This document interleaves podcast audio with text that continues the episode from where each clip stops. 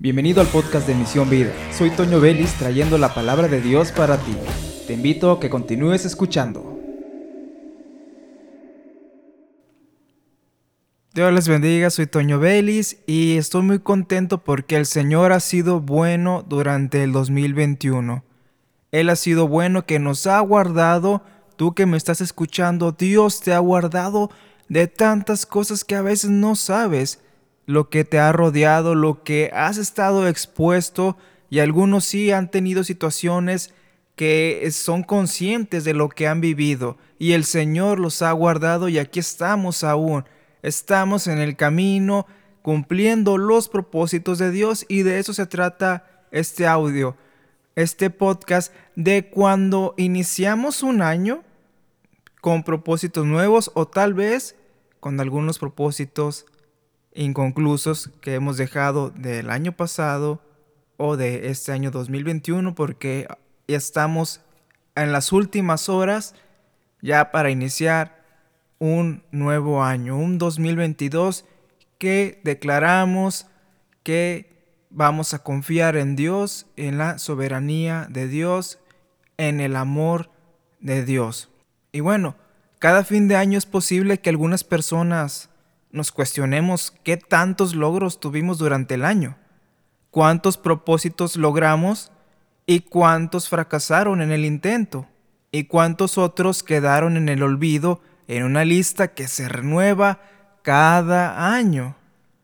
Tal vez fue el emprender un trabajo nuevo, un negocio, el avance de la construcción de eh, en nuestra casa, en nuestro hogar, y como en el año 2020 tampoco fueron trabajados.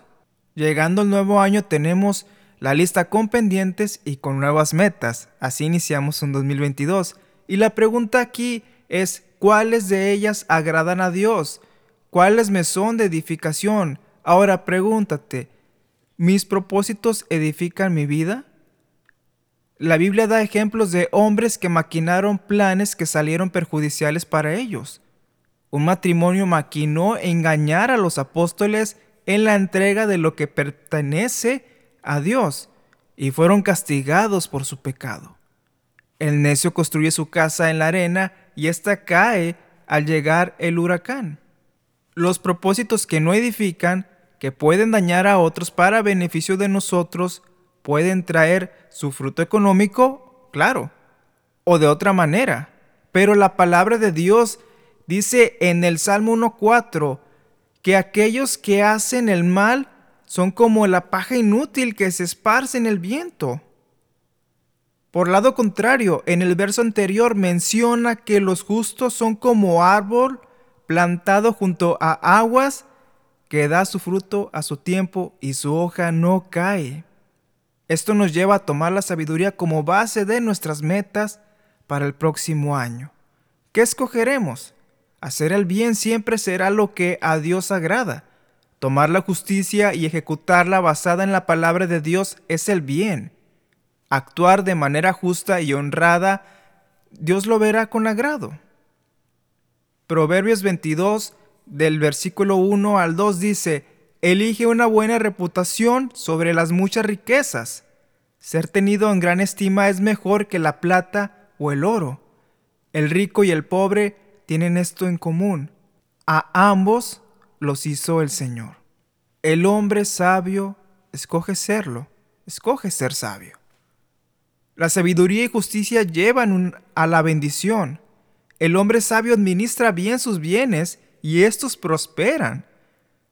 Confíen en Dios, mostrando dependencia no en sus riquezas, no en su capacidad, sino en la soberanía de Dios. En eso se basa nuestra confianza. Ahora, ¿qué te detiene para concluir tus metas? Es claro que construir una casa es algo que sea de bendición, es de bendición.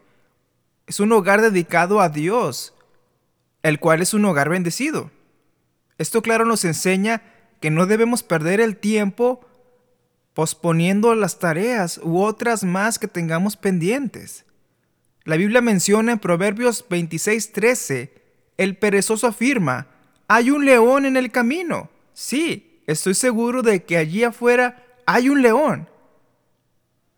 Esto nos habla de cuando hacemos el mal hábito de la procrastinación. Procrastinamos acciones que pueden traer un excelente beneficio, como las citadas anteriormente, y para ello no cumplimos en estas metas. El perezoso busca muchas excusas para no trabajar, seguir descansando o realizar aquellas actividades que le traerán resultados al momento. Ahora el desafío para 2022 es iniciar esos propósitos con resultados a largo plazo. Es una inversión de tiempo, tal vez de dinero y tal vez de mucha energía. Pero si esto te edifica, si ello te nutre físicamente, espiritualmente y claro, económicamente, pues la respuesta es hacerlo desde ya. Inicia 2022 tomando esas metas que se te hacen tan complicadas, pero da ese paso. ¿Qué puedes hacer ahora para no posponer más?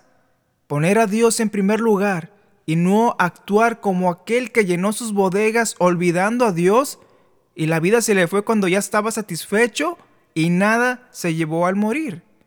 El tiempo pasó y no disfrutó de los beneficios de su trabajo. Esto lo puedes leer en Lucas en el capítulo 12 de los versículos 13 al 21. El Salmo 90, versículo 12 en la Reina Valera 1960 dice, Enséñanos de tal modo a contar nuestros días que traigamos al corazón sabiduría. La nueva traducción viviente lo muestra de la siguiente manera. Enséñanos a entender la brevedad de la vida para que crezcamos en sabiduría. Pídele a Dios entender sus propósitos para ti. Esa es la parte que a veces nos cuesta más. Tomar ese desafío de Dios, me presento a ti, ¿qué tienes para mí? En la palabra de Dios encontramos dirección sobre nuestras vidas. Teniendo a Jesús en nuestro corazón, conociendo su palabra y orando en todo tiempo, nuestro querer será cumplir su voluntad y así iniciemos un 2022 declarando como el salmista en el Salmo 48, me complace hacer tu voluntad, Dios mío, pues tus enseñanzas están escritas en mi corazón. Bendecido 2022 para todos ustedes y que el Dios de paz, el Dios de todo, amor, abundancia, prospere sus corazones, sus vidas, su trabajo y todo aquello que emprendan, hágalo siempre para el Señor. Recuerde, como dice en la palabra, lo que hagas para los hombres, hazlo como para Dios. Dios paga, Dios da, Dios bendice, si lo ponemos siempre a Él en primer lugar. Bendiciones a todos, soy Toño Vélez y esto es Misión Vida.